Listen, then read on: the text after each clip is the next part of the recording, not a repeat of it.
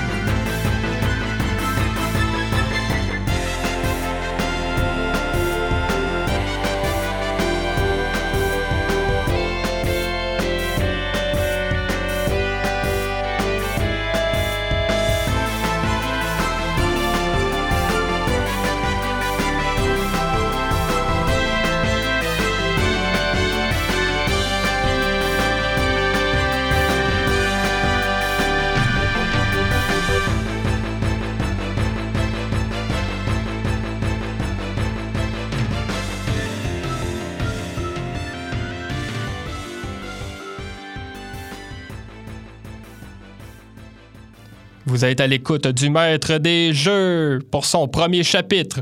Petite nouvelle rapidement, le LAN ETS 2017, ça s'en vient. Le LAN ETS 2017, ça aura lieu du 10 au 12 février à la place Bonaventure. Les jeux qui seront présents, League of Legends, StarCraft 2, Overwatch, Rocket League et le fameux Counter-Strike. On continue en musique.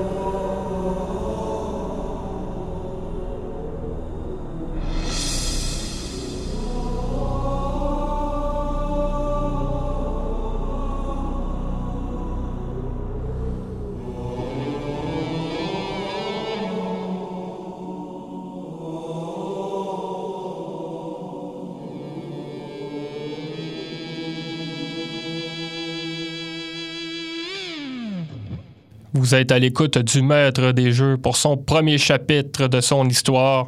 Parlant d'histoire, on va parler de l'histoire des jeux vidéo du Québec. Je pense que c'est assez important.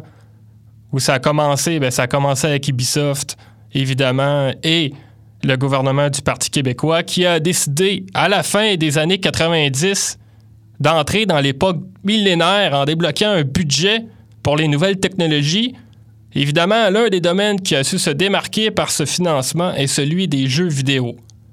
Malheureusement, la relation entre le Québec et le jeu vidéo, ce n'est pas simplement une relation d'amour, mais c'est aussi une relation d'haine. C'est comparable à la relation que Batman a avec Catwoman. Cette histoire-là, elle a débuté il y a 20 ans, lors de l'implantation de la compagnie Ubisoft à Montréal. Ça semblait logique étant donné les origines françaises d'Ubisoft, il y a eu six, ans, six ans, je l'ai bien eu, six ans de lenteur. Un projet à long terme qui a explosé en 2003 lorsqu'il y a eu un autre investissement pour euh, celui-là par le Parti libéral, étant donné que la politique a changé à ce moment-là. Bon, petit fait cocasse, le Parti libéral avait promis de ne pas utiliser les fonds publics pour donner de l'argent dans le domaine de l'informatique, mais on a quand même décidé de donner euh, un montant énorme, encore une fois, dans le jeu vidéo. Mais bon, euh, finalement, ça, s'est bien déroulé, étant donné qu'on a eu deux gros jeux de la part d'Ubisoft, Splinter Cell et Prince of Persia. Finalement, ça a bien viré, euh, tout ça, cette relation-là s'est stabilisée à ce moment-là. Malheureusement, qu'est-ce qui s'est passé? C'est que oui, il y a eu de la haine. Pourquoi? Parce que il y a des gens qui ont travaillé beaucoup, c'est des emplois pas nécessairement payants à cette époque-là, beaucoup d'heures supplémentaires, des, contrats euh, difficiles, fermés, sévères, euh, qui sont longs. On change d'emploi pour une autre compagnie, il y a des affaires qu'on peut pas faire, quelques controverses. Et tout ça, euh, ben, c'est de la faute, on doit le dire, mais c'est pas nécessairement de sa faute parce que c'est un compétiteur. C'est l'arrivée de EA qui a tout changé. EA a décidé de s'implanter ici à Montréal en achetant des parts chez Ubisoft. La compétition est féroce. Mais aujourd'hui, elle est encore plus féroce. Sauf que Ubisoft, Ubisoft, je l'ai mentionné, studio euh, de développement de jeux vidéo, le plus grandiose au monde. Assassin's Creed, Watch Dog, deux gros jeux de Ubisoft. je vous laisse là-dessus pour la fin de ce petit cours d'histoire. Euh, on continue en musique et restez des nôtres.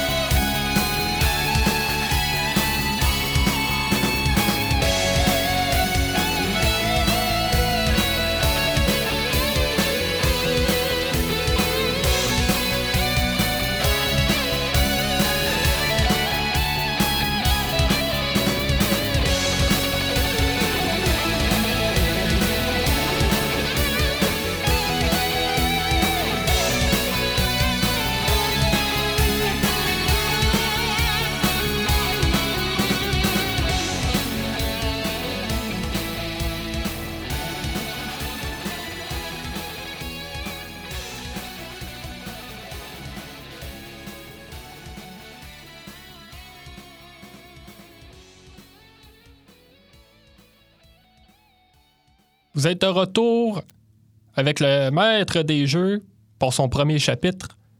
Je vous ai parlé un petit peu de l'historique des jeux vidéo au Québec.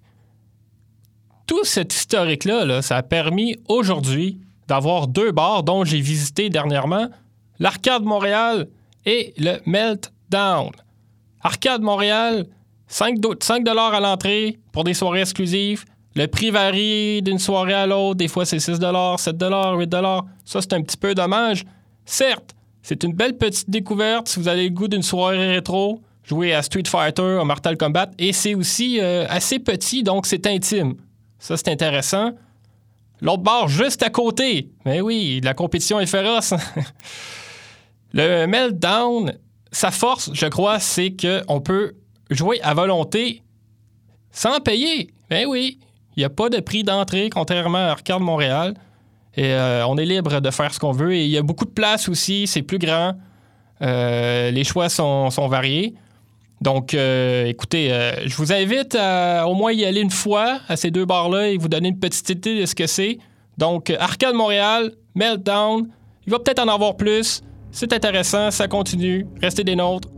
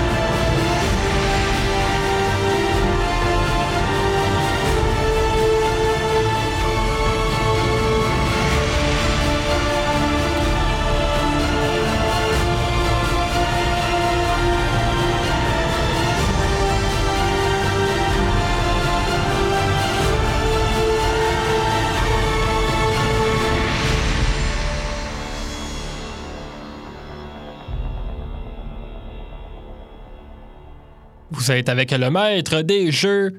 Là, je vais vous parler de l'année 2016 parce que l'année 2016, ça a été un grand chamboulement pour les jeux vidéo. En fait, deux aspects importants à retenir pour 2016. Il y a eu le VR, la réalité augmentée, disponible sur le PlayStation 4. Il y a aussi eu Pokémon Go, un phénomène, pour moi, un phénomène éphémère, parce qu'on n'en parle presque plus aujourd'hui. Voyons voir ce qui va arriver avec ça dans les prochains jours, dans les prochaines semaines, dans les prochains mois. Ce qui nous intéresse par contre, et on en a fait l'annonce en 2016 et ça sortira bientôt, la Nintendo Switch. Le concept, c'est qu'on peut jouer n'importe où, n'importe quand, avec des jeux Nintendo, des jeux exclusifs Nintendo. Bon, s'agit-il vraiment d'une technologie révolutionnaire?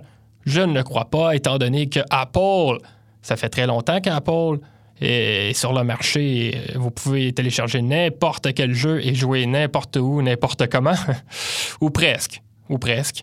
Donc, euh, voyons voir. Euh, c'est intéressant. Nintendo essaie de se distancer de Microsoft et euh, Sony. on va chercher un marché différent. on va voir les jeux aussi. C'est ce qui, ce qui m'intéresse le plus parce que moi, la console ne m'intéresse pas, mais peut-être que les jeux sauront me satisfaire, dont le prochain Zelda qui sortira la journée du lancement de la console Nintendo Switch. Restez des nôtres, on passe en musique.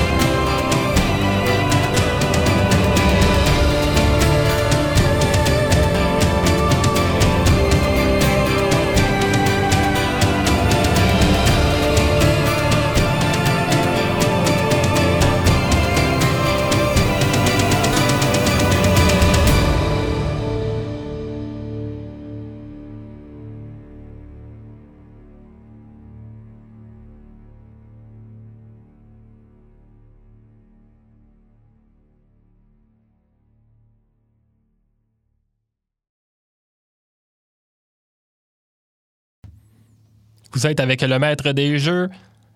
Euh, là, je vais vous parler euh, du film Resident Evil, le chapitre ultime ou le The Final Chapter euh, le film dont on ne voulait pas, le film qui va finir une franchise, la suite d'une fin d'une autre suite, le début d'un nouveau chapitre anciennement, le final.